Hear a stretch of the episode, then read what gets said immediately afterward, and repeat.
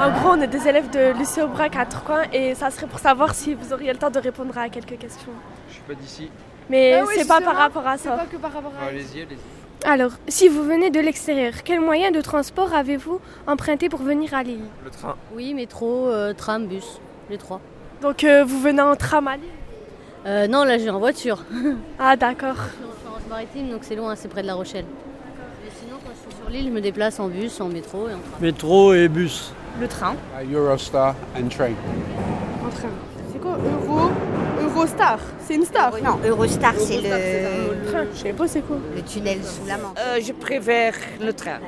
Euh, en auto ou à pied. Pour quelle raison êtes-vous à Lille Parce que euh, je vais à Paris maintenant. J'ai des copains. euh, D'où venez-vous De Belgique, de Flandre. Euh, pour raison professionnelle. Alors, euh, je ne vis plus sur l'île. Je vis en Charente-Maritime, mais euh, par rapport à mes parents, moi. Non, pas pour le travail. Je suis allé jusqu'à Oscar Lambret pour voir mon père qui a le Parkinson, l'Alzheimer et, la- et le diabète. I'm, I'm on my way home from work. Travail. Et comment imaginerez-vous la circulation à Lille dans 20 ans Euh, Il y aura que des voies piétonnes et puis des vélos.